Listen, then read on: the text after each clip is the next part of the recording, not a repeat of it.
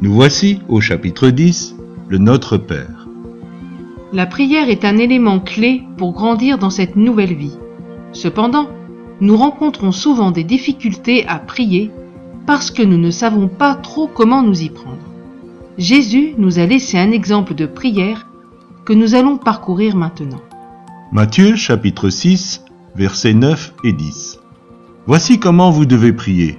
Notre Père qui est dans les cieux, que chacun reconnaisse que tu es le Dieu saint, que ton règne vienne, que chacun sur la terre fasse ta volonté comme elle est faite dans le ciel. À la question des disciples, enseigne-nous à prier, Jésus a donné cet exemple de prière que nous nommons le Notre Père. Dans sa pensée, il n'a jamais été question de faire une suite de phrases à réciter. D'ailleurs, juste avant de donner cet exemple, Jésus dira, Quand vous priez, ne répétez pas sans fin les mêmes choses. Mais il nous a laissé un condensé de la prière, et dans ce court texte, nous pouvons relever six façons de s'adresser à Dieu.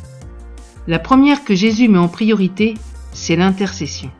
Jésus commence cette prière par des choses qui intéressent son Père, qui vibrent dans son cœur, et qu'il veut voir se manifester. Avant de demander quoi que ce soit, Jésus exprime son profond respect pour le Père en formulant des souhaits qui dévoilent sa soumission au grand Dieu de l'univers. Que ton nom soit sanctifié, c'est-à-dire que les hommes respectent ton nom, qu'il soit considéré comme saint et sacré, que ton règne vienne et que ta volonté soit faite, c'est-à-dire qu'enfin l'homme se soumette à toi afin que tu puisses le bénir comme tu l'as toujours souhaité. Il y a tout cela dans le début de cette prière. Mon interpellation, c'est, quand nous prions, quelles sont les premières choses que nous mettons devant Dieu? Qui est le maître Le premier servi Le centre? Nos prières se limitent trop souvent à Seigneur, fais ceci ou fais cela Seigneur, donne-moi. Le Père mérite beaucoup plus d'égards de notre part, et nous devons nous approcher de lui non comme un mendiant, ni comme un enfant gâté, mais comme un fils ou une fille rempli d'amour et de respect pour lui. Une fois la relation nouée, nous pouvons apporter nos demandes. Donne-nous aujourd'hui le pain nécessaire. Après cette belle introduction, Jésus aborde la deuxième façon de prier, la supplication. Elle touche tous nos besoins personnels. À travers l'image du pain se trouve tout ce qui peut nous inquiéter. Le loyer, une facture, la nourriture ou un problème financier, mais aussi tout ce que notre être psychique a besoin, comme l'amour, la paix, la sécurité. Paul nous dit, faites connaître vos besoins à Dieu avec des actions de grâce. Même si notre Père céleste sait ce dont nous avons besoin, il approuve quand notre foi s'exprime par des mots. Ces demandes ne sont pas formulées dans la mendicité, mais dans un état d'esprit de vainqueur, dans la reconnaissance et la confiance, comme le disait David dans le psaume 23. L'Éternel est mon berger, je ne manquerai de rien. Tu as peut-être l'impression de souffrir d'un manque qui vient contredire cette vérité. Il peut y avoir plusieurs raisons à cela. Peut-être que tu n'as pas encore formulé ton besoin devant Dieu tu attends la providence. Mais le Seigneur dit, Viens à moi et demande. Ce qui arrive souvent aussi, c'est que l'on ne veut pas lâcher les rênes de nos vies. On demande au Père, mais on ne fait pas confiance. On demande à Dieu d'intervenir, mais on rue dans les brancards. On téléphone, on invective, on établit des plans. Le Seigneur ne fonctionne pas comme cela. Il utilise ce que nous lui donnons, même si c'est un problème. Ton problème doit devenir le sien. Cela ne veut pas dire qu'il ne faudra rien faire, mais c'est lui, dans son immense sagesse, qui va gérer la situation. Enfin, ce qui arrive souvent, malheureusement, Dieu nous a donné, mais nous perdons systématiquement sa bénédiction à cause de nos traits de caractère que nous ne voulons pas changer. Le pain représente aussi la parole de Dieu. Seigneur, donne-nous aujourd'hui une portion de ta parole qui va nourrir notre être spirituel. Pardonne-nous nos offenses, comme nous aussi nous pardonnons à ceux qui nous ont offensés. Nous avons déjà abordé le thème du pardon dans ce livre, Pourtant, il faut y revenir constamment. Cette troisième forme de prière, que l'on appelle la repentance, est déterminante dans notre relation avec le Père. Pour beaucoup, la repentance est une expérience unique que nous vivons lors de notre rencontre avec Jésus-Christ, mais lui-même nous enseigne que la repentance prend autant de place dans la prière que l'expression de nos besoins, comme nous l'avons vu précédemment. En fait, la repentance est un style de vie. Être dans cet état d'esprit, c'est le chemin le plus simple pour devenir humble et le rester. Ce n'est pas une culpabilité morbide, au contraire, c'est une puissance extraordinaire de libération qui nous remplit d'amour pour notre Sauveur. Pour donner une définition claire de la repentance, c'est être constamment conscient de notre indignité tout en étant porté constamment par la grâce de Dieu. Malheureusement, beaucoup de personnes ne sont pas conscientes de cela. Elles minimisent leurs besoins de pardon, se cachent derrière des ⁇ je ne suis pas si mauvaise que cela ⁇ ou je ne suis pas comme lui.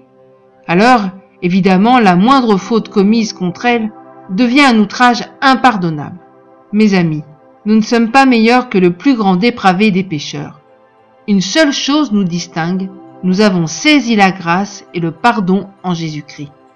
Sans son sacrifice sur la croix pour nous, nous serions tous des candidats pour l'enfer, que nous soyons en costume cravate ou en haillons. Quand quelqu'un nous offensera, pensons à cette réalité, et son offense sera tellement mineure qu'il ne sera pas difficile de lui pardonner de tout notre cœur comme Dieu nous a pardonné. Et ne nous conduis pas dans la tentation. Nous voilà déjà à la quatrième forme de prière que nous appellerons la veille. Jésus nous a fortement encouragés à veiller et prier, c'est-à-dire de rester attentifs et vigilants dans la prière. Dans notre texte, Jésus nous invite à demander au Père de ne pas être conduit dans la tentation. La tentation pouvant aussi se traduire par épreuve ou test. Combien d'entre nous ont-ils déjà supplié le Père pour ne pas être éprouvés? Probablement très peu. Malheureusement, nous sommes souvent insouciants et nous pensons que tout est bien dans le meilleur des mondes. Veille, c'est le cri du Seigneur Jésus. Veille et prie. Un jour, un pasteur américain nous a raconté dans sa prédication l'histoire suivante, que j'ai un peu modifiée. Trois candidats postulent pour un poste de chauffeur de bus. L'instructeur demande à ses candidats Vous êtes sur une route de montagne. À droite, il y a un ravin et aucune sécurité. À quelle distance du bord de la route pourriez-vous rouler? Le premier répond À un mètre. Le second enchaîne Au moins à moins de 50 cm. Le troisième répond Je me mettrai le plus à gauche possible pour éviter tout danger. Beaucoup d'épreuves douloureuses pourraient être évitées si nous étions attentifs et alertes, prenant le plus de distance possible avec le péché. Le péché est une chose terrible. Pensons à toutes les souffrances de notre Seigneur pour que nous en soyons libres. Ne troquons pas ce merveilleux don de grâce. Mais délivre-nous du mal. Qui d'entre nous est conscient que nous sommes en plein milieu d'une guerre sans merci entre les forces du bien et les forces du mal? L'enjeu de cette guerre étant nous-mêmes, les êtres humains. Depuis la chute d'Adam, le monde entier est sous la domination tyrannique de Satan et de ses démons. Toute la planète souffre de ses agissements, de son injustice et de sa méchanceté. Nous sommes en territoire occupé, mais nous pouvons, nous, enfants de Dieu, organiser la résistance pour reprendre notre nation à l'ennemi. Voilà ce que propose cette cinquième forme de prière, le combat spirituel. Que tu le veuilles ou non, dès que tu as donné ta vie à Jésus, les forces de la Gestapo diabolique ont pour mission de t'arrêter et de te remettre en prison, mort ou vif. Tu es devenu un danger pour le royaume du diable, surtout si tu prends conscience des armes puissantes que Dieu te donne. Pour être délivré du mal, nous avons besoin de trois choses essentielles. Premièrement, il faut que nous soyons profondément amoureux de Jésus notre Seigneur. Notre vie doit être vouée à la cause de notre roi. Deuxièmement, nous devons laisser le Saint-Esprit déverser en nous l'amour de Dieu, que notre être entier soit rempli de la grâce et de la compassion. Cela produira en nous aussi le caractère de Dieu sous la forme du fruit de l'Esprit qui est l'amour, la paix, la joie. Enfin, troisièmement, nous avons besoin de nous unir autour de la bannière de la croix, et seulement celle-là. Car c'est à toi qu'appartiennent, dans tous les siècles, le règne, la puissance et la gloire. Amen. Voici la fin de notre prière qui se termine par la louange. Quelle richesse dans cet enseignement de Jésus. La louange est une force extraordinaire. Elle vient enraciner notre prière dans le domaine de la foi. Cette déclaration de fin est en fait le fondement de la prière. Puisque tu possèdes la puissance et la gloire pour toujours, et que je le crois, je te demande mon pain quotidien, ton pardon, ta protection et ta victoire. Pour être un homme ou une femme de prière qui fait bouger le ciel, je dois être appuyé sur ce fondement, avoir expérimenté ce que ma bouche donne comme louange.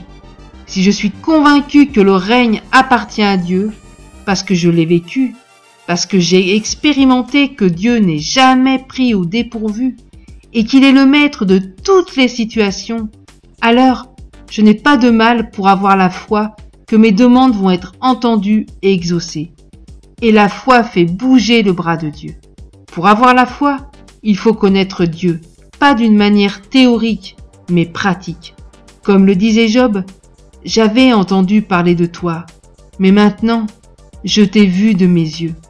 Connaître le Seigneur ne peut que nous conduire dans la louange. Il est tellement merveilleux.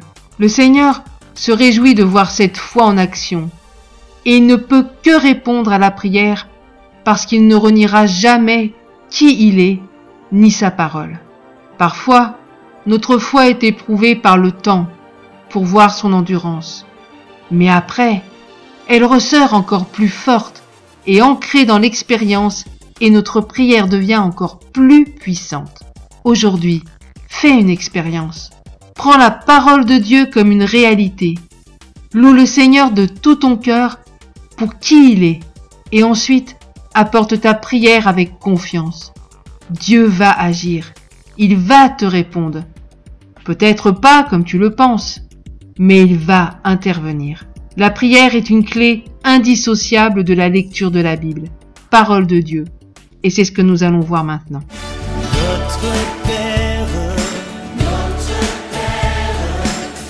Qui